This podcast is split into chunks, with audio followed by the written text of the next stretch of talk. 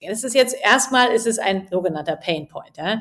Und diesen Pain Point muss man in einen Gain Point umwandeln. Und damit hat man das Narrativ verändert. Ja? Das heißt, was wir machen, ist, ähm, wir arbeiten auf der einen Seite mit den Führungskräften der Elternzeitlern und mit den Unternehmen um sozusagen nicht nur diese ganzen Strukturen zu verändern und vielleicht eine bessere, jetzt über eine reine Checkliste und so einen Zettel, den man irgendwie mit sich nimmt, wenn man mit einem Elternzeitler spricht, hinauszugehen und einen guten Prozess zu haben, sondern auch, wie kann man das ganze Gesamte als eine positive Erfahrung und vielleicht sogar als eine Möglichkeit sehen, als direkter Vorgesetzter von einem Elternzeitler ein Changemaker for Diversity zu werden.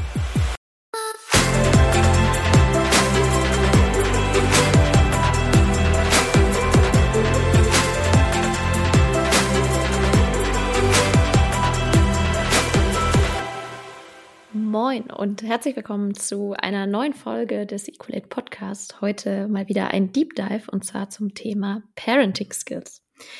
Ja, dass das Thema wichtig ist, ich glaube, das wissen wir alle. Und eine Person hat sich ganz intensiv diesem Thema angenommen, aus äh, vor allem dem Grund, dass sie sagt, äh, gesellschaftlich müssen wir dringend etwas verändern, weil wir auf eine Welt und vor allem eine Arbeitswelt schauen, wo wir extreme Herausforderungen haben, was Arbeitskräftemangel geht, angeht, was Fachkräftemangel angeht und damit wir auch in Deutschland extrem auf eine herausfordernde Zeit in den nächsten Jahren zusteuern. Die Rede ist von Ricarda Engelmeier. Ricarda hat ähm, ihren Bachelor in Modern European Studies gemacht, hat in Spanien, in London studiert, dort ihren Master gemacht und dann auch noch einen Doktor obendrauf, ähm, den sie mit dem Thema IT-Offshoring from Germany to India gemacht hat, nämlich international unterwegs war.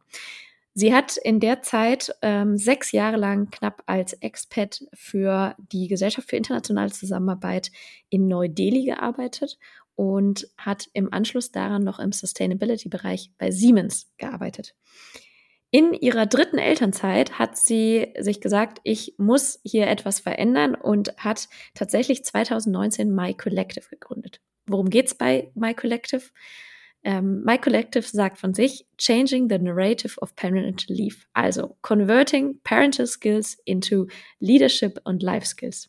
Kurz gesagt, zu schauen, wie wir vor allem Frauen, aber eben auch genauso Männer, die in Elternzeit sind, zum einen zurück in den Beruf bekommen, aber vor allem auch das, was sie an Fähigkeiten dort mitbringen, extrem wertschätzen und das für einen großen Benefit auch für Unternehmen im Thema Diversity, aber natürlich auch grundsätzlich beim Thema Arbeitskräftemangel extrem hilft wie das Ganze aussieht, welche Herausforderungen sie am Arbeitsmarkt sieht und wie sie dieses Programm ausgestaltet haben, das erzählt Ricarda in diesem Podcast.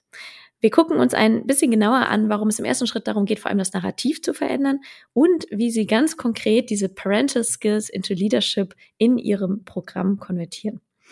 Ricarda spricht auch intensiv darüber, welche Relevanz Führungskräfte in diesem ganzen Setup eingehen, denn es ist ganz wichtig, sie arbeiten nicht nur mit den Eltern, sondern sie arbeiten in allererster Linie mit den Unternehmen zusammen, weil es eben ein Thema ist, was nicht nur natürlich die Eltern angeht, sondern eben ganz stark auch die Unternehmen.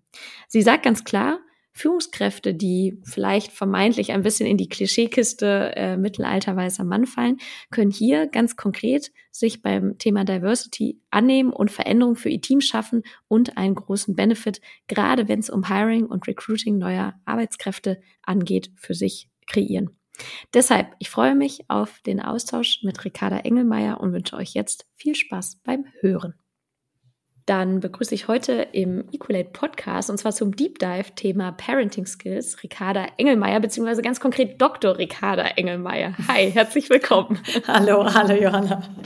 Ja, schön, äh, dass du den Weg hierher gefunden hast. Äh, wir starten direkt mal rein, um dich auch ein bisschen näher kennenzulernen mit den Entweder-Oder-Fragen. Und ähm, ich habe in Summe, ich glaube, sieben Fragen sonst vorbereitet, äh, wo du immer die Wahl hast für die eine oder die andere Antwort. Und einen Joker darfst du ziehen. Ähm, bist du bereit? Ähm, ja, wahrscheinlich schon. Okay, dann starten wir mal los. Äh, allererste Frage. Wenn du dich für eine Kultur entscheiden müsstest, die indische Kultur oder die deutsche? Die indische. Mhm. Äh, bleiben wir ein bisschen beim Thema. Naan oder deutsches Vollkornbrot? Deutsches Vollkornbrot. Okay. das ist der erste Widerspruch, na super. Ähm, Neu-Delhi oder München? Mm, äh, jetzt München. Mhm. Ähm, wenn morgens die Zeit mal wieder viel zu knapp ist, weil was auch immer, Kiddies viel los und so weiter, was würde bei dir eher wegfallen? Äh, das Frühstück oder die Dusche? Bei mir ist es das Frühstück leider und es ist nicht so äh, selten. Okay, ähm, dann Konzern oder Startup? Startup jetzt. Mhm. Frauenquote ja oder nein? Auch Frauenquote ja und zwar auch erst jetzt. Mhm. Äh, noch zwei Fragen. Stichwort Altersvorsorge für Frauen. Eher sich privat kümmern oder staatliche Rente? Beides, aber vor allem natürlich privat kümmern. Mhm. Und ja, magst du noch was ergänzen? Entschuldige. Nein, nein, nee, okay. also, zu allen könnte ich wahnsinnig viel ergänzen, aber ist, ich glaube, wir haben ja nicht so viel Zeit. Zu halten, genau. Ja, sehr gut. Und äh, letzte Frage: ähm, Was ist für dich das bessere Networking im 1 zu 1 oder eher auf großen Events? Ha, ähm, das ist eine schwierige Frage. Ich kann jetzt keinen Joker ziehen, aber da gibt es natürlich, also das gibt natürlich beides. Ich finde, mhm also wir sind ja im Netzwerkbereich und es ist auch eine Sache, die mir unglaublich viel Freude macht. Mhm. Und ich merke schon, dass ich auf großen Events viel Energie tanke und auch wirklich viele Loose Ends sozusagen auf einmal aufsammel und da auch wirklich viel zurückbekomme. Aber das ist ähm, nicht wirklich das, was dann ein starkes Netzwerk ist. Ja? Ein starkes Netzwerk wird es erst durchs Einzelgespräch. Deshalb kann man, ist es keine Entweder-Oder-Frage. Ja, okay, verstanden. Das heißt, hier darfst du den Joker ziehen. Du hattest ihn ja eh noch übrig und es ja, waren eben. auch schon alle Fragen. Sehr Von daher gut. sehr gut. Ja, starten wir doch direkt mal rein. Wir gerade schon angekündigt werden heute viel über das Thema Parenting Skills, aber da steckt noch viel, viel mehr hinter sprechen. Du äh, hast, ich habe es im Teaser schon angekündigt, äh, eine ja, internationale Ausbildung, hast äh, deinen Doktor ähm, dann auch zum Thema IT Offshoring from Germany to India, habe ich gelesen, gemacht und warst sechs Jahre lang ja auch als äh, klassisch Expat, wie man das so schön nennt, ja in Indien ähm, bei der Gesellschaft für internationale Zusammenarbeit in Neu-Delhi. Ähm, und ja, hast äh, dort auch äh, zwei deiner drei Kinder, wenn ich es, glaube ich, richtig recherchiert habe, ja. bekommen, bist dann äh, länger bei Siemens gewesen und jetzt ja auch seit 2019 selbstständig mit My Collective. Ähm, starten wir doch vielleicht erstmal bei dem Thema Internationalität. Mit äh, sechs Jahren im Ausland und das nicht im europäischen, sondern durchaus ja im ganz schön anders kulturellen Ausland. Wenn du da mal auf die Arbeitswelt guckst versus die Arbeitswelt hier in Deutschland, ähm, was war oder ist auch für heute äh, aus deiner Sicht der größte Unterschied mit Blick auf die Arbeitswelt, wenn du so eine ganz extreme Sache oder das, was dir am meisten präsent ist, nennen müsstest? Hm. Also ich glaube, die indische und die deutsche Arbeitswelt miteinander zu vergleichen, das schaffe ich nicht in einer kurzen Antwort. Aber ähm, ich war natürlich viel, ich war eben in Indien, ich war aber längst, ich bin ja im Endeffekt, ich komme ja aus München und habe auch My Collective jetzt hier in München gegründet bin aber de facto nach äh, eigentlich so mit 20 gegangen und mit 35 als Working Mom wieder zurückgegangen. Und ich war viel erstmal im europäischen Ausland. Ich habe ja lange auch in England studiert und in Spanien studiert, ähm, habe viel im Ausland gelebt, hauptsächlich in Europa und bin dann erst nach Indien gezogen. Und da dann sozusagen auch noch mal lange Zeit und da eben sowohl als äh, ja eben für die GEZ, aber dann natürlich auch in der Familiengründungsphase. Ähm, und ich glaube, dass es eher so war, dass ich da immer dachte, dass ich sehr verwurzelt bin an München. Ich, ich habe hier meine ganze Familie, die Familie meines Mannes lebt hier.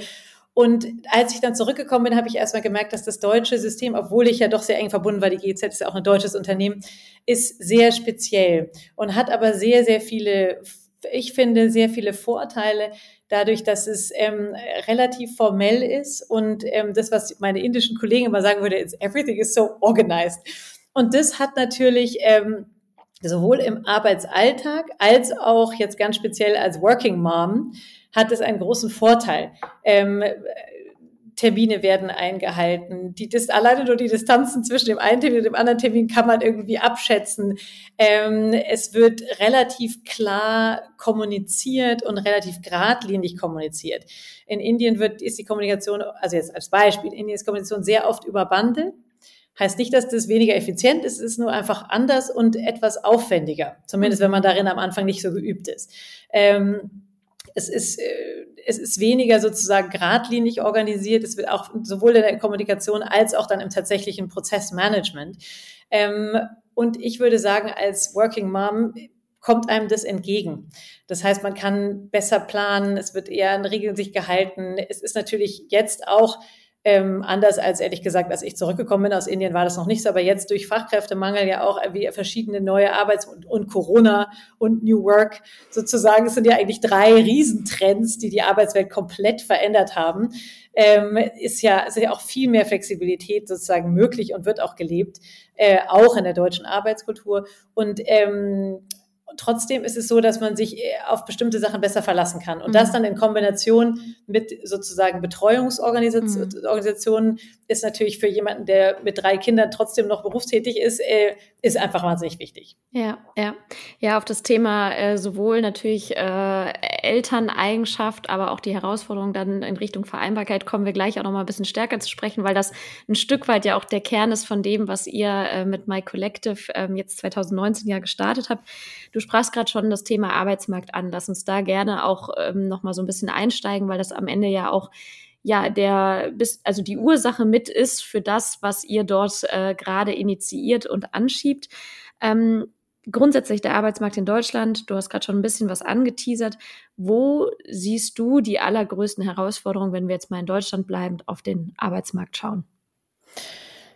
Also es gibt eigentlich, sagen wir mal so, weil du jetzt gerade gesagt hast, sozusagen, dass es ein, einer der Hauptgründe war, die uns sozusagen motiviert. Also was mich motiviert, ist, ähm, ist sozusagen, ist für eine Gleichberechtigung auf dem Arbeitsmarkt zu kämpfen. Ich will mehr Frauen in der Führungsetage sehen. Ich habe Lust, tolle Rollenvorbilder in der Industrie zu sehen. Ich will als arbeitende Mutter in einem Job sein und um mich herum lauter andere Frauen sehen, die daran Lust haben, die weiterkommen, die, die, die das, was sie sich sozusagen vorgestellt haben, was sie studiert haben, was sie antreibt, auch weitermachen können. Ich will auch mehr aktive Väter sehen, die vielleicht sich ein bisschen mehr um ihre kümmern, Kinder kümmern. Ich habe sozusagen, also was mich antreibt, ist ein gesellschaftlicher Gedanke und ein finde ich, wenn man so will, ein Missstand in unserer Gesellschaft, den ich verändern will. Das ist, mhm. das ist das, was mich antreibt und was meine Mission sozusagen ist.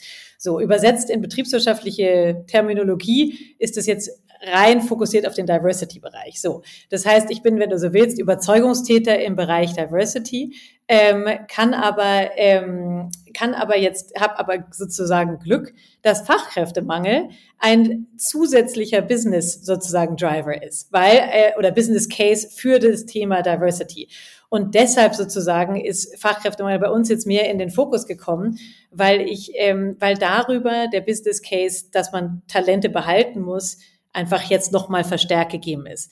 Kurzum, wir müssen nicht mehr mit Unternehmen sprechen und sie davon überzeugen, dass Diversität ein Business Case ist, dass es zu mehr Innovation führt, dass es zu mehr ähm, Effizienz führt, zu mehr, äh, zu besseren Entscheidungen, zu nachhaltigeren Investitionen und so weiter und so fort.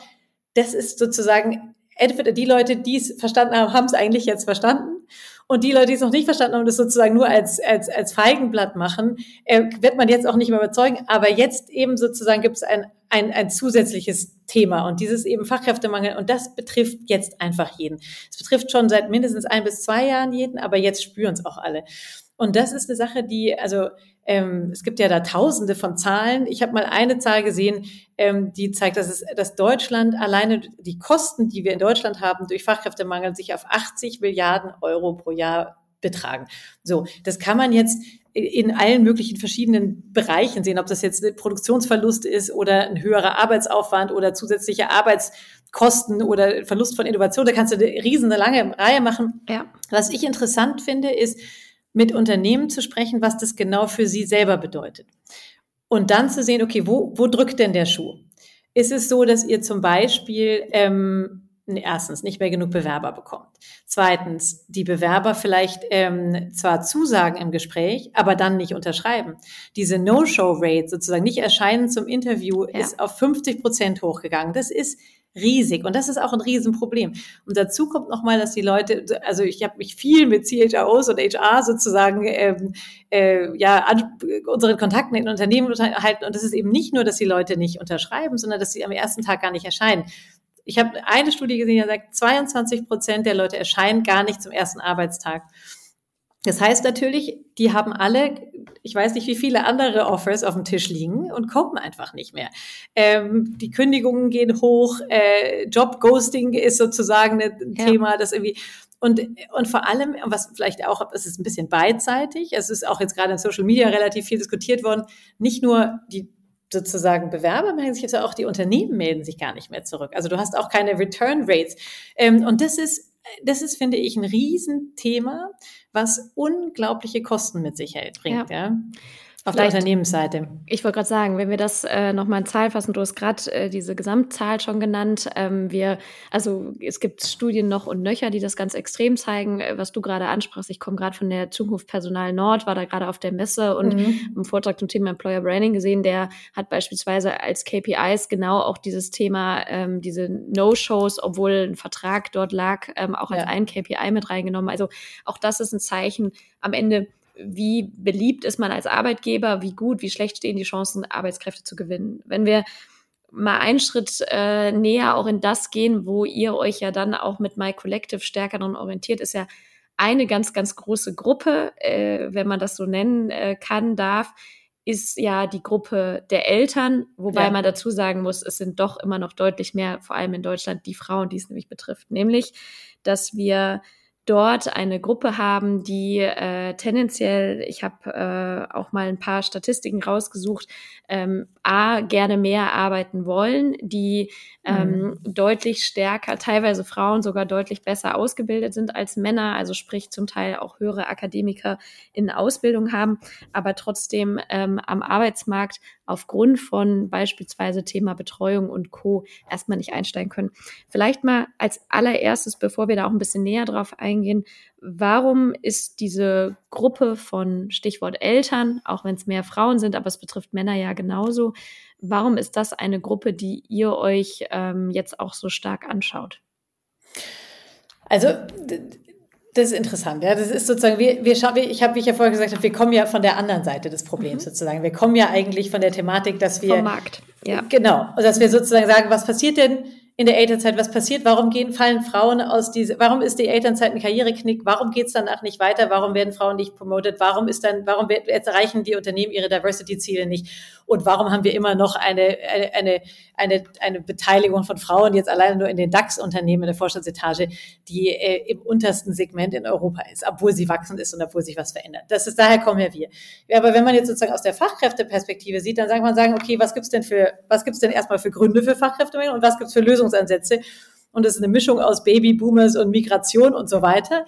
Aber diese Kategorie Eltern, das ist natürlich das, wo wir dann ansetzen und sagen, na ja, da gibt's ja unglaublich viel Potenzial. Und wenn man so will, unter den Eltern kann man ja auch noch mal äh, wie unterscheiden. Ich habe mal ich würde, ich nenne es jetzt mal so eine Art, ja, so eigentlich drei oder vier Buckets, wenn man das so mhm. schön sagen will, von Talentpools äh, und Talentpotenzial, die nicht genug sozusagen angezapft werden. Und das eine sind die eigenen Talente im, im Unternehmen, die eben zum Beispiel in Elternzeit gehen und die rausgehen aus dem Unternehmen und die meistens den Firmen in Deutschland ja nicht verloren gehen, aber die nicht wieder zurückkommen mit ihrem vollen Potenzial. Und ich meine jetzt damit nicht, dass sie alle in Halbzeit gehen oder in Teilzeit gehen, sondern dass sie vielleicht in was auch immer, Teilzeit oder ob das jetzt 50, 60, 70, 80, 100 Prozent ist egal. Sie kommen sehr, sehr oft nicht dahin zurück, wo sie eigentlich vorher, wo sie eigentlich hinwollen und gehen sozusagen horizontal Karriereschritte. Dann kommt die zweite Auszeit, dann kommt sozusagen der zweite Horizontalschritt und dann gehen sie das meistens dann aus dem Unternehmen raus. In der Schweiz zum Beispiel oder Amerika ist es anders. Da gehen die Leute tatsächlich direkt raus, weil die Elternzeit so kurz ist mhm. und gehen den Unternehmen direkt verloren. In Deutschland ist das ein indirekter Effekt. Und das ist ein Riesenpotenzial. Also darauf fokussieren wir uns jetzt mit MyCollective. Mhm. Ich sehe allerdings nochmal zwei, drei andere sozusagen Quellen für das Thema Frauen- und Fachkräftemangel. Also es gibt ein, eine weitere Quelle, die, die bereits in Teilzeit arbeitenden ähm, Frauen und Männer sind im Unternehmen selber. Die werden auch werden sozusagen allein schon vertraglich auf Halbzeit gesetzt und auch mental abgeschrieben für weitere sozusagen Entwicklungen. Und das ist, finde ich, ein Riesenpotenzial für alle Unternehmen, mit denen wir arbeiten, sich nochmal anzuschauen, wer ist denn bei uns in Teilzeit? Und zwar vielleicht schon seit fünf, acht, teilweise zehn Jahren. Und vielleicht hat sich bei denen ähm, sowohl die persönlichen Umstände geändert, als auch, was weiß ich, Kinder sind groß geworden oder sie haben eine finanzielle andere Situation. Es gibt eine 50 Prozent Scheidungsrate. Ja, die finanzielle Situation ändert sich in, in vielen Familien. Und vielleicht wollen oder müssen oder können diese Teilzeitmitarbeiter jetzt wieder Vollgas geben. Und dabei muss man es umdenken. Das heißt, man muss wegdenken von diesen linearen Karrieren hin zu aha, vielleicht macht man fünf Jahre irgendwie tatsächlich eine Horizontalbewegung und greift dann wieder an. Also dieses Reaktivieren von Teilzeitfachkräften. Da sehe ich ein Riesenpotenzial, vor allem eben im Bereich Frauen. Und dann ist aber noch ein dritten sozusagen, ich nenne es jetzt immer Bucket, also ja, ähm, ein, ja wenn du so willst, eine, eine, eine Ressourcenquelle von denen, die aus dem Unternehmen bereits ausgestiegen sind, weil zu der Zeit, als sie im Unternehmen waren, die jetzt gelebten, innovativen, fluiden Arbeitsmodelle, die wir alle haben, also von Joint Leading, Teilzeit und so weiter, nicht sozusagen möglich waren. Und die gesagt haben, ich kann mir den so, wie das jetzt ist, also vor Corona, vor New Work und so weiter, kann ich mir das nicht vorstellen, steigen aus und wollen aber jetzt eigentlich wieder in den Arbeitsmarkt zurück und haben vielleicht noch ähm, ein gewisses Know-how, was sozusagen die firmeninterne ähm, Aktivitäten angeht, zumindest die firmeninterne Kultur. Und wenn man die wieder reaktiviert fürs eigene Unternehmen, hat man unglaublich loyale Mitarbeiter, die wahrscheinlich schon auch noch ein Netzwerk im Unternehmen haben. Klar muss man da wieder sozusagen eine Art von Reskilling, wenn man, wie man es so schön nennt, haben, wenn man lange aus dem Arbeitsmarkt draußen war. Aber das ist, die, das ist ein Riesenthema. Das ist zum Beispiel ganz interessant. Ähm, Gibt es eine super Initiative, die Women Back to Business in der St. Gallen Universität, mit der wir auch eng zusammenarbeiten. Also da gibt es viel, ähm, wie man Frauen wieder zurück in den Job bringt, die wirklich lange draußen waren und dann vielleicht sogar ins eigene Unternehmen. Und als allerletztes natürlich mhm. ganz aktiv auf Eltern zugeht. Also wie jetzt zum Beispiel die Sandra Westermann mit Superheldinnen macht, einfach äh, eine Plattform ganz, wo man wo Unternehmen ganz aktiv Mütter oder also jetzt in dem Fall Mütter, aber sozusagen aktiv auf Eltern zugeht und aktiv Eltern rekrutiert. Ja. So und wir mit My Collective machen natürlich jetzt sind in dem ersten Bereich, also in der Bleibeinitiative, dass die Talente, die man schon hat, dass man sie auf keinen Fall verliert.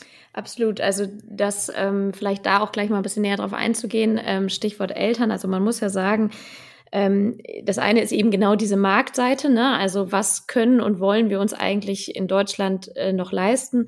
Ähm, mal so um zwei, drei Zahlen zu nennen. Zum einen äh, sind es tatsächlich nur zehn Prozent der deutschen Frauen zwischen 30 und 50 Jahren, die ein eigenes Nettoeinkommen über 2000 Euro brutto haben, was schon krass ist und was übrigens im Verhältnis zu Männern äh, 42 Prozent sind. Also da haben wir auf jeden Fall schon einen Riesenunterschied. Mhm. Und ich habe äh, von äh, Marcel Fratscher, der Ökonom ist, der auch sehr viel Politik berät, auch noch ein paar Artikel gelesen und der sagt zum Beispiel, die haben äh, untersucht äh, mit dem BMWK, dass es eben ein ganz großes Potenzial, was ich gerade schon angeteasert habe, eben an Frauen gibt, die wieder arbeiten wollen, die Mütter sind, ähm, die aber aufgrund von Betreuungssituationen und Co. auch nicht in den Markt in der Art zurückkommen. Und man schätzt, dass würde man diese zum Teil wieder aktivieren können oder zum großen Teil würden wir von knapp 840.000 Personen mehr im Arbeitsmarkt sprechen. Sprich, das ist natürlich eine Riesensumme, die relevant ist. Ähm, Jetzt ist das eine, dass so, welche strukturellen Gründe gibt es dafür, dass Vereinbarkeit gerade nicht möglich ist? Da kann man wahrscheinlich einen großen Politik- und äh, politischen Diskurs aufmachen. Was mich deutlich stärker interessiert, ist ja auf genau das Thema zu schauen, was können, was müssen Unternehmen tun, um genau dieses Potenzial, was ja dort ist, was eigentlich gefühlt vor der Nase liegt, auch irgendwie zu aktivieren. Und ähm, Ihr habt den schönen, äh, das Schöne ist den Slogan Changing the Narrative of Parental Leave bei euch im Unternehmen, also Converting Parenting Skills into Leadership und in Life Skills. Ähm, vielleicht bevor wir aufs Narrativ schauen ähm, und bevor wir auf, auf die Skills schauen, warum muss sich aus deiner Sicht beim Narrativ erstmal was verändern? Also das geht ja so ein bisschen in Richtung auch Mindset, wenn ich das richtig interpretiere, oder? Hm, ja, genau. Also die Idee ist, ähm, wie war denn, also jetzt sagst apropos Mindset, ja, wie war denn sozusagen in der, oder wie ist es teilweise jetzt noch das Mindset, wenn jemand sagt, ich gehe in Elternzeit? Also interessanterweise höre ich, glaube ich, ein bis zweimal am Tag, da mussten alle erstmal schlucken. Und ich frage mich immer so, wer schluckt denn da eigentlich was? Und ehrlich gesagt, ich schluck die ganze Zeit. Also ich frage mich, äh, was muss denn da genau geschluckt werden? Und was genau geschluckt werden muss, sind das, was ähm, die Leute auf gut äh, Neudeutsch äh, Pain Points nennen. Ja, das ist sozusagen, okay, die Leute gehen raus, sind, man muss äh, Ersatz finden, man hat ähm, Kosten, die anfallen, weil sozusagen, weil man Ersatz, weil, weil man jemand, weil man Übergaben hat, man hat Wegfall, man muss vielleicht neue Leute nehmen mit einer anderen Gehaltsstruktur. Und dazu muss man sich an die Flex, äh, ja sozusagen durch unseren Gesetzgeber eigentlich finde ich sehr ähm, elternorientierte Gesetzgebung ist es aber natürlich für die Unternehmen schwierig, mit dieser Flexibilität umzugehen. Es ist mhm. jetzt erstmal ist es ein sogenannter Pain Point. Ja? Mhm. Und diesen Pain Point muss man in einen Gain Point umwandeln. Und damit hat man das Narrativ verändert. Ja? Das heißt, was wir machen, ist, ähm, wir arbeiten auf der einen Seite mit den Führungskräften der Elternzeitlern und mit den Unternehmen um sozusagen nicht nur diese ganzen Strukturen zu verändern und vielleicht eine bessere, jetzt über eine reine Checkliste und so einen Zettel, den man irgendwie mit sich nimmt, wenn man mit einem Elternzeitler spricht, hinauszugehen und einen guten Prozess zu haben, sondern auch, wie kann man das ganze Gesamte als eine positive Erfahrung und vielleicht sogar als eine Möglichkeit sehen, als direkter Vorgesetzter von einem Elternzeitler ein Changemaker for Diversity zu werden. Das ist wirklich spannend, ja. Also wie kann jemand, der, ich sag mal, überspitzt gesagt, äh, um die 50 ist, weiß, männlich und im Mittelmanagement und vielleicht nicht mehr unbedingt zehn Diversity-Tickmarks sozusagen irgendwie mhm. erfüllt. Wie kann so jemand durch Elternzeitler, die zurückkehren, tatsächlich sein Team zu einem Talentmagnetenpunkt machen, indem er sagt, hier bei mir, ich erlaube es jetzt, ich gehe jetzt, ich, ich probiere es jetzt aus, ich mache, keine Ahnung, hier gibt es jetzt zum ersten Mal ein Tandem, hier gibt es jetzt mal jemanden, der mal eine Abteilungsleitung macht, äh, in 80 Prozent. Klar, es ist die letzten 50 Jahre nicht so gewesen. Jetzt probieren wir es mal aus. Wir schneiden den Job einfach anders. Mhm. Oder, also Homeoffice ist ja jetzt nichts mehr Neues, aber sozusagen flexible Arbeitszeiten und vielleicht flexibel einfach mal neu denken. Ja, nicht nur, ähm, dann geht man halt um 3.30 Uhr, sondern flexibel wirklich so flexibel machen, dass es fürs Unternehmen und für das Business passt, aber halt auch eben für die Eltern.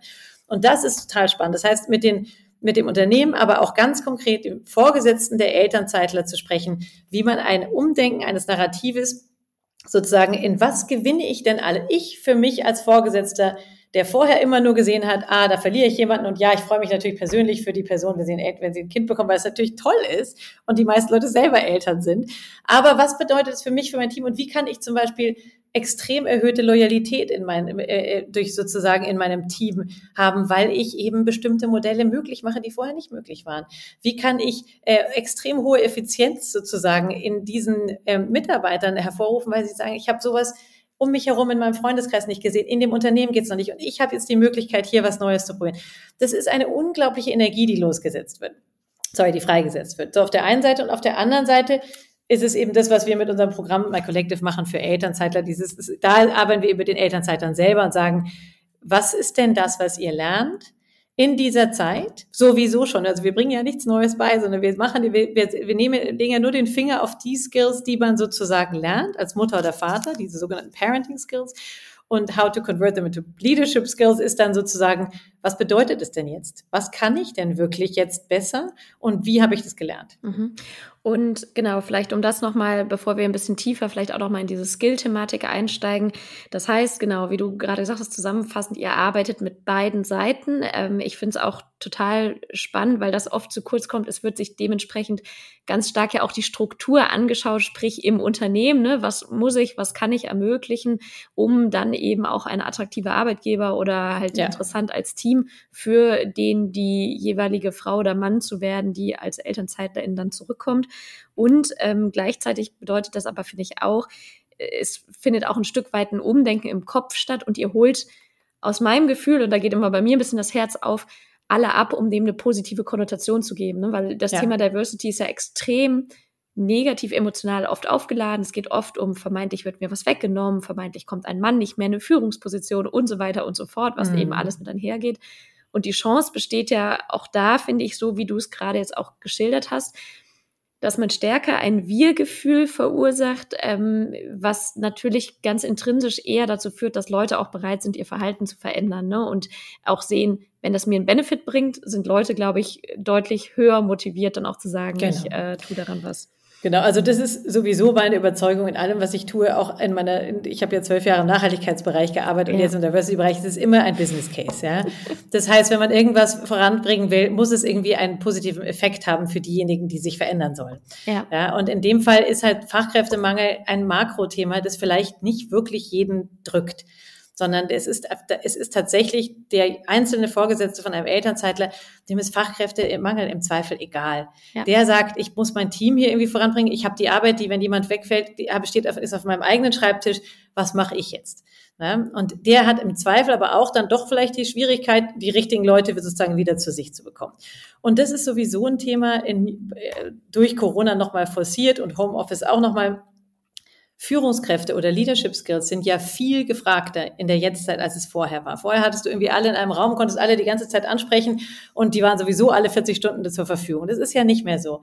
Das heißt, man muss sich als Leader weiterentwickeln. Ja? Und das sind Soft Skills. Und diese Soft Skills, wo lernt man die besser als zu Hause am Küchentisch? Ja, das ist sozusagen, das ist ja, ähm, und das ist ja genau, das kommt jetzt wieder zurück zu, was bringen denn diese Mitarbeiter, die in Elternzeit gehen, was bringen die denn mit? Die bringen genau diese Soft Skills mit. Es gibt kein Training dieser Welt, der, die einem Soft Skills wirklich richtig intuitiv beibringen können, so dass man sie auch gleich praktiziert und geübt hat und dann tatsächlich auch anwenden kann. So, und da geht's dann wieder zurück. Und wenn ihr von diesen Parenting Skills sprecht, also habt ihr, du hast gerade schon gesagt, dieses Converting geht auch im Rahmen eines Programms ja mit einher, was ihr mit My Collective anbietet. Habt ihr euch dadurch sozusagen eins zu eins einzelne Soft-Skill-Komponenten rausgesucht? Und wenn ja, kannst du die mal so ein bisschen benennen? Oder wie sieht sozusagen das, das, das Programm dahinter mit dieser Conversion bei euch aus? Ja, also das, also einmal sozusagen, wir haben eine Matrix entwickelt am Anfang, in der wir Leadership Skills und Parenting Skills sozusagen aufeinandergelegt haben und anhand dieser ähm, sozusagen ja dieser dieser Überkreuzungen in der Matrix unsere Trainingsmodule entwickelt.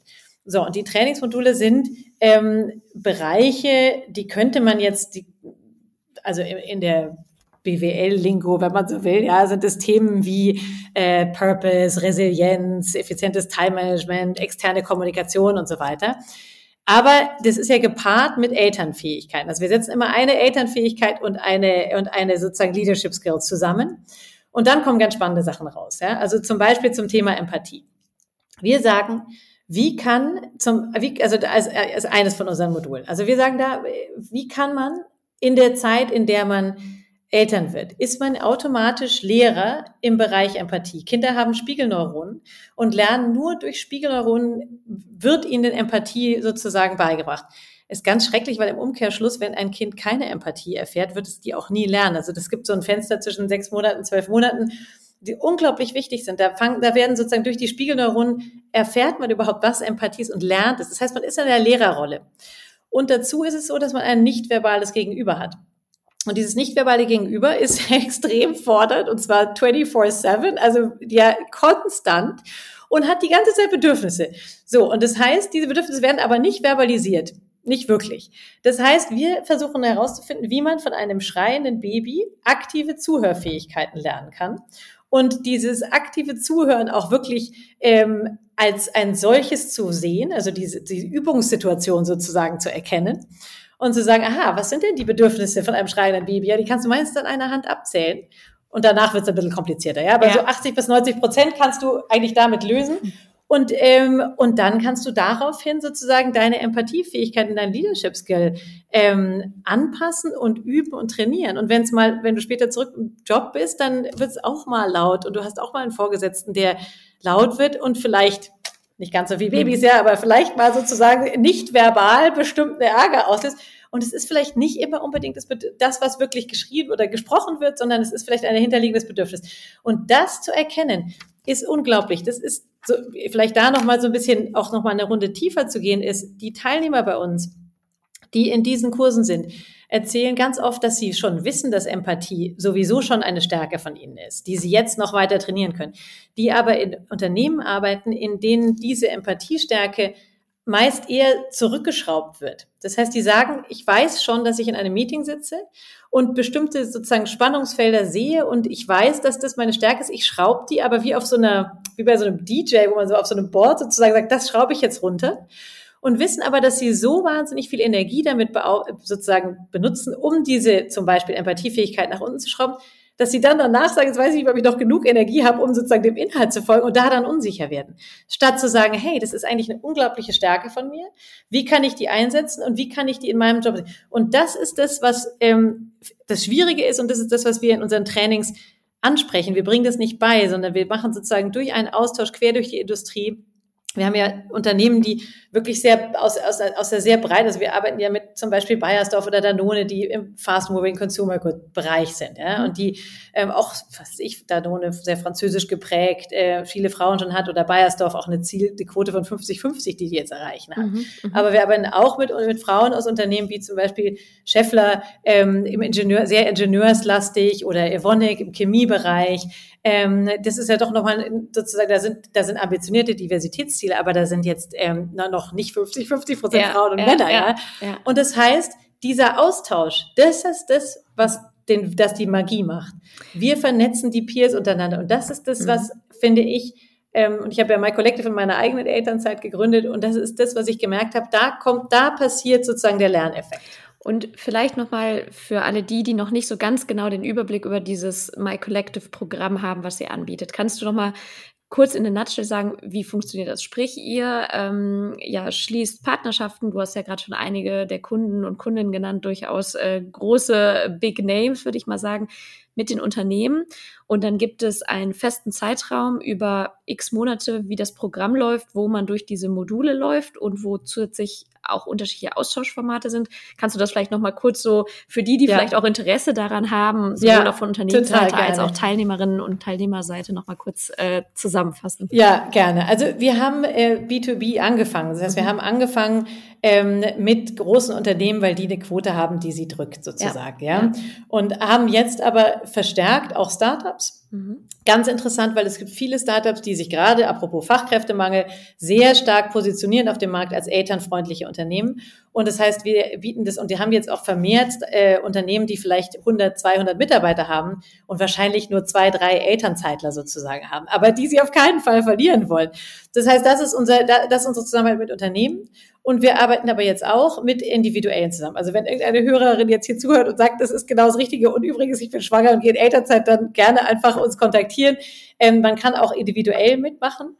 Und was man dann ähm, erfährt sozusagen in unserem Programm ist eben äh, als Elternzeitler, ist man kommt, wir machen immer ein sehr intensives Onboarding, weil viele sich nicht genau vorstellen können, was es ist und was sie sich zutrauen können überhaupt in dieser Zeit.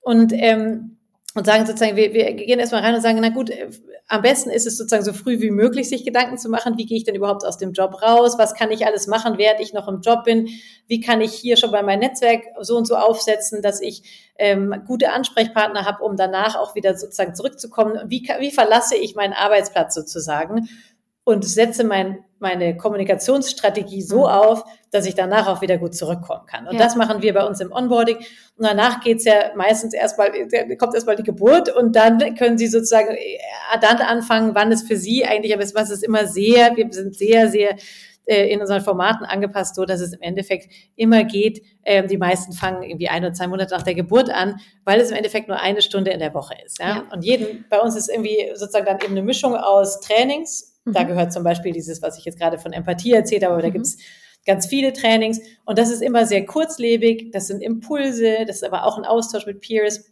und das sind ganz tolle Trainer, die alle sowohl ähm, Coaching-Erfahrung haben als auch eine Industrieerfahrung, das heißt selber Karriere gemacht haben in der Industrie und auch natürlich Parenting Experience, also ja. selber auch Eltern sind. Ja. So, das sind unsere Trainings und dann gibt es danach aber auch Impuls-Session und das ist eigentlich wirklich spannend, finde ich, weil da laden wir sozusagen genau, also äh, genau gleichgewichtig zu unseren Trainings, laden wir ähm, Rollenvorbilder ein. Das sind ähm, Vorstände, Aufsichtsräte, Buchautoren, Influencer, ähm, die in unserem Podcast auch irgendwie ab und zu mal veröffentlicht werden. Das sind einfach tolle Leute, die spannende Themen, die relevant sind für die für für, für Elternzeitler mit uns besprechen, aber die auch dann ins intensive Gespräch und in den Austausch nach diesem Interview sozusagen gehen. Ähm, und das ist eigentlich dieser intensive Austausch dann auch im geschlossenen Raum mit Rollenvorbildern soll eigentlich dazu helfen, dass man sagt, ich kann mir ähm, da wird vielleicht nicht das perfekte Rollenvorbild dabei sein, aber von jedem kann man sich eine Scheibe abschneiden. Und damit hat man ein Modell, das man für sich selber zusammenbauen kann in dieser Zeit. Das heißt, es ist die Mischung aus ähm, sozusagen vielleicht einem Blick nach innen und den eigenen Fähigkeiten in diesen Trainings, ein Blick nach vorne, was sozusagen Rollenvorbilder und Möglichkeiten, was gibt's da draußen, wie geht es und wie kann ich mir das vorstellen? Und aber auch ähm, ein Blick sozusagen, also auch eine Art von kollektivem Rollenvorbild um sich herum, einfach Frauen und Männer zu haben, die genau in derselben Situation sind, dieselben Fragen sich stellen und durch diesen Peer-Austausch quer durch die Industrie unglaublich lernen voneinander. Das ist das, was eben unser Programm ist und wir machen das für Großunternehmen, kleine Unternehmen, Startups, äh, mittlerweile auch den ein oder anderen ähm, sozusagen NGO oder Sozialunternehmer. Ähm, die Mischung macht's, finde ich.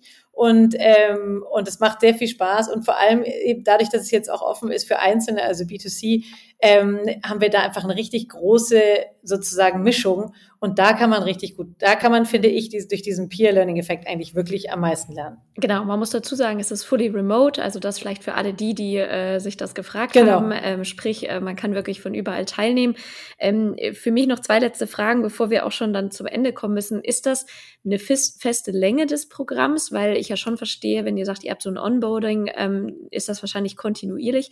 Und die zweite Frage, kannst oder magst du, weil Geld ist immer ein Thema. Kannst du was zu den Kosten sagen, was das, wenn ich das B2C-mäßig machen würde? Oder ist das was, wo man dann einmal direkt auf euch zukommen sollte? Einfach direkt auf uns zukommen, weil es natürlich gerade im B2B-Bereich einfach sehr unterschiedlich ist, je nachdem, wie, groß die Unternehmen sind. Ja, Ja, okay. Ähm, aber es ist, ähm, also, und biete, also einfach auf uns zukommen. Ja. Es ist, es ist eine Sache, die man sozusagen, das ist eine Investition in einen selber. Es ist aber keine Investition, die man sich nicht Mhm. leisten kann. Ähm, auf der Unternehmensseite ist es so, dass, dass, dass man das auf der Unternehmensseite eigentlich kann man das Gegenrechnung, gegenrechnen zu- gegen das, was man sonst äh, ja die Leute sozusagen verliert. Und wenn man jetzt Personio glaubt, die sagen, äh, der Verlust eines Talentes kostet sie 120 Prozent des Jahreseinkommens, dann, ähm, dann, dann, gibt, dann braucht man die Rechnung gar nicht mehr aufmachen Mhm. auf der Unternehmensseite. Mhm. Aber de facto ist es natürlich auf der Unternehmensseite eigentlich zu sehen, wie eine Fortbildung, die man in diesem Jahr sozusagen macht. Ja. Und Okay. ähm, genau. Jetzt hattest du noch eine zweite Frage. Was war deine zweite Äh, Frage? die Länge, Wie also lange im, es im? Sinne, Ah, ja, genau, ob es ein fixes Start- und Enddatum gibt oder ob Ja. das sozusagen kontinuierlich Also ist. nee, das gibt's natürlich nicht. Also wir haben noch kein Unternehmen gefunden, das alle Schwangeren im September sozusagen ihr Baby Was? bekommen. Aber äh, und deshalb ist es auch, also es ist wirklich nicht ganz so einfach, das ist ein Programm modular zu gestalten, Ja. weil eigentlich alle Coachingsprogramme dieser Welt und alle Fortbildungsprogramme dieser Welt haben meistens Kohorten und die gehen weiter. Also was wir gemacht haben, ist, wir haben das gesamte Programm so modular aufgebaut, dass jeder zu jedem Anfang des Monats anfangen kann. Okay. Ähm, und das sowohl Onboarding als auch dann die, also Onboarding ist immer so früh wie möglich, weil man am besten ganz am Anfang, während man noch im Job ist, sich richtig gut aufstellt. Aber dann kann man die aktive Zeit des, des, des Programms, die drei Monate ist, die kann man dann in einer gewissen Zeit für sich planen. Das heißt, wenn man nur drei Monate Elternzeit ist, dann macht man es halt in den drei Monaten. Wenn man nur als zwei Monate in Elternzeit, viele Männer gehen zwei Monate in Elternzeit, dann hat man halt noch einen Monat, der in der Arbeitszeit sozusagen stattfindet. Das ist auch kein Problem, weil es im Endeffekt eine Investition von einer Stunde in der Woche ist, in der man sich mal in, in sozusagen einen Call mit einnimmt. Ähm, cool. und dann ist es so, dass man natürlich auch davor und danach immer unsere Impulse-Sessions reingehen kann. Das heißt, und man kann auf der App sich austauschen, man kann ähm, über sozusagen, wir haben so eine, so eine, so eine ähm, auch einfach eine Landkarte, wo man sagen kann, wer ist denn um mich herum hier? Wen kann ich vielleicht in dieser Zeit kennenlernen, der vielleicht mit dem ich mich lokal auch austauschen kann? Man kann sagen, ich möchte mich in einem bestimmten Bereich mal mit jemandem austauschen und kann sozusagen per Private Message über die App ähm, andere Leute kontaktieren. Also es ist auch einfach ein Netzwerkaufbau. Mm, Und das ist vielleicht auch ein Thema, was mich am Anfang sehr motiviert hat. Es gibt, ich weiß nicht, wie viele CEO-Netzwerke und, ähm, und Firmennetzwerke, aber in dieser Phase, in der für einen selber ganz oft ein Riesenfragezeichen bei der Karriere steht, in denen für die Unternehmen ganz oft das Fragezeichen ist, kann ich diese Person halten, bleibt die auch bei mir? Da investieren die meisten eben es gar nicht. Das allererste, was alle fallen lassen, ist das Netzwerk. Und das ist ein Riesenfehler. Und ich weiß selber, ich habe drei Kinder, ich weiß, warum das so ist, weil es einfach depriorisiert wird, weil die anderen so viel schreien, ja. Aber das heißt, wir, ähm, wir unterstützen da drin. Und Mhm. wir machen das durch eine Art Micro-Nudging-Prozess, wenn man so will, ähm, der jetzt nicht nur immer nur erinnern ist, sondern wirklich durch ein aktives Community Management von unserer Seite. Da sitzen also wirklich viele Leute bei uns dran, die die ganze Zeit gucken, wann kann was passieren. Übrigens ist da nicht mal eine Weihnachtsfeier, kann man da in Kontakt treten. Auch kreativere Arten, ja. die Kommunikation aufrechtzuerhalten. Ähm, so, also das sind Cool. so die Teile. Und ähm, vielleicht noch ein letzter Satz, was mir besonders Spaß macht, ist, fast alle Teilnehmer, die bei uns mitmachen, sind ähm, Co-Creator. Das heißt, es gibt immer wieder neue Ideen, die mit reinkommen, ähm, immer wieder neue Ideen auch aus den Unternehmen kommen, aber auch von einzelnen Individuen bei uns aufgenommen werden. Und das heißt, wir passen das Programm die ganze Zeit an. Und das ist eigentlich auch das, was uns total Mhm. Spaß macht, Mhm. weil wir ähm, sowohl uns weiter bewegen, als auch ähm, einfach immer wieder neue Elemente mit reinnehmen. Cool. Vielen lieben Dank, Ricarda, für also sowohl das, was ihr da an Arbeit leistet. Ich äh, bin ja sowieso begeistert und ich bin vor allem sehr, sehr gespannt, wo eure Reise noch hingehen wird. Ähm, ich bin mir sicher, da kommt noch so einiges. Finde es auch super, dass ihr den B2C-Bereich aufgemacht habt. Und ähm, ja, äh, wenn du magst, hast du natürlich noch das letzte Wort hier für diesen Podcast und von meiner Seite auf jeden Fall schon mal vielen lieben Dank. Ja, also Jana, vielen Dank. Hat Spaß gemacht. Hat Spaß gemacht, sich mit dir zu unterhalten. Ähm, ich glaube, wir, wir haben da die, beide dieselbe Mission, die wir sozusagen, die wir unterstützen. Und ähm, ich, also ich freue mich ähm, über jeden, der, der, der Lust hat, ähm, sowas zu machen, sowohl für sein eigenes Unternehmen, aber auch, vielleicht hört ja jemand zu, der, der selber oder der Freunde hat, die in Elternzeit gehen oder Unternehmen kennt, die sagen, wir wollen uns hier elternfreundlich aufstellen, einfach äh, ruft mich einfach an. Meine, äh, ich bin auf der Webseite sozusagen, kann man mich kontaktieren. Ähm, und da freue ich mich natürlich total. Und das ist ähm, eben eine Herzensmission, die äh, unter anderem, so wie du das ja jetzt auch mit den Podcasts machst, immer wieder eine neue interessante Persönlichkeiten auch kennenlernt. Deshalb hat es mir jetzt sehr viel Spaß gemacht, dass wir zwei uns hierüber kennengelernt haben. Ja, vielen lieben Dank und äh, Herzensmission kann ich auf jeden Fall voll und ganz unterstreichen und gleichzeitig trotzdem das Business und ganz wichtige Veränderungen anzuschieben. Deshalb äh, vielen lieben Dank für deinen Input. Wir werden auch nochmal deine Kontaktdaten und eure Website natürlich in den Shownotes verlinken und ansonsten äh, an alle Zuhörenden vielen Dank, dass ihr wieder mit dabei wart. Äh, Wenn es euch gefallen hat, empfehlt es gerne weiter, sowohl den Podcast als auch My Collective und äh, schaltet gerne in zwei Wochen wieder rein. Bis dann und vielen lieben Dank.